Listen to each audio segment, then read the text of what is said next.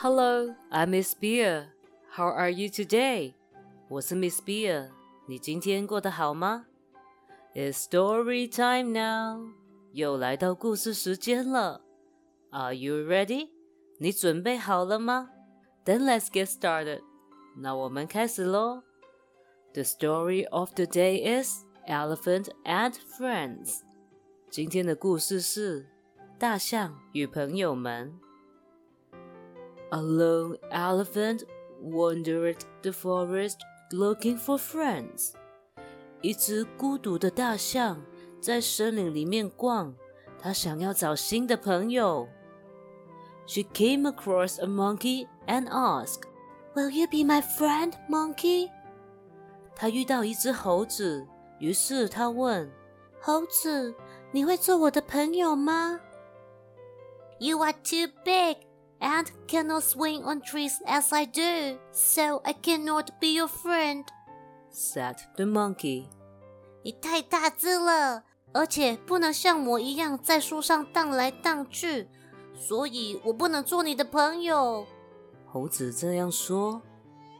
The elephant then came across a rabbit and asked him if she could be his friend. 大象之后又遇到了一只兔子。 所以问他能不能当自己的朋友。You are too big to fit inside my burrow. You cannot be my friend," replied the rabbit. 你太大只了，不能进去我的地洞，你不可以做我的朋友。兔子这样回答。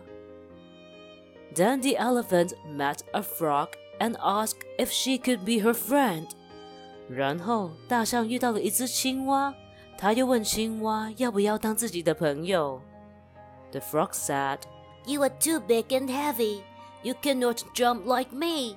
I am sorry, but you cannot be my friend." 青蛙说：“你太大又太重，不能像我一样跳来跳去。不好意思，但你不能成为我的朋友。” The elephant asked a fox and she got the same reply that she was too big. 大象问了狐狸，他又得到了一样的回答，说他太大只了。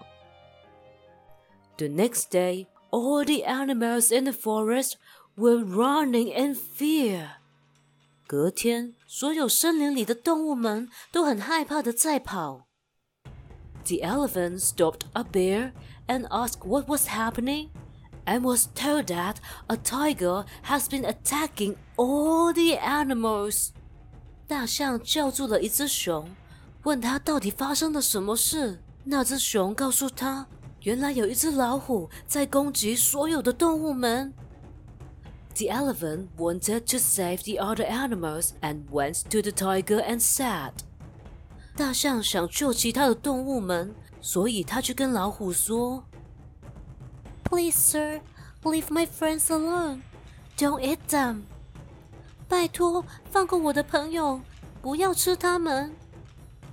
The tiger didn't listen and asked the elephant to mind her own business. 老虎没有听他的，又叫大象管好自己的事情就好。Seeing no other way to solve the problem, the elephant kicked the tiger and scared it away. 大象没有别的方法解决，它踢了下老虎，吓走了它。She then went back to the others and told them what happened。然后大象回去跟大家说发生了什么事情。On hearing how the elephants saved their lives, the animals agreed in unison. You're just the right size to be our friend. 听到大象救了大家之后， 动物们都一致同意说：“你的体型就是做朋友刚刚好的大小。” And this is the story of the day. Good night. 今天的故事讲完喽，晚安。